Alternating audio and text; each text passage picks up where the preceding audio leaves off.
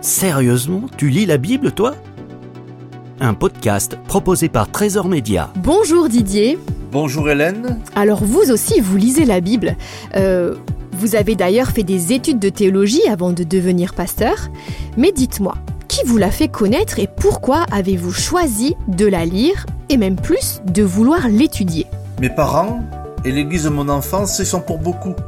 Mais ce qui m'a le plus donné envie de lire la Bible, ce sont les colonies de vacances et les camps de jeunesse vécus au sein d'une association chrétienne. C'est dans ces camps qu'au travers de la lecture de la Bible, j'ai réellement découvert que la foi en Jésus-Christ pouvait être vécue comme une aventure permanente et que malgré les difficultés et les épreuves inévitables qu'il y a eu dans ma vie et qu'il y a encore, vivre ma foi est toujours une joie et une fête aujourd'hui.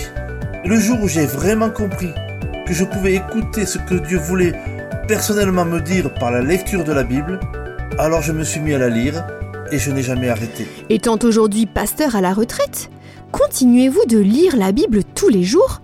Et si oui, comment la lisez-vous? Est-ce que vous utilisez un guide? Je mentirais si je disais que je lis la Bible tous les jours. Mais je la lis aussi souvent que possible et très régulièrement.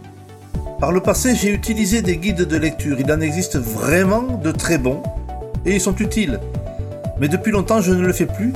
Par contre, en fonction des textes que je lis, il m'arrive d'appuyer ma réflexion sur des commentaires bibliques.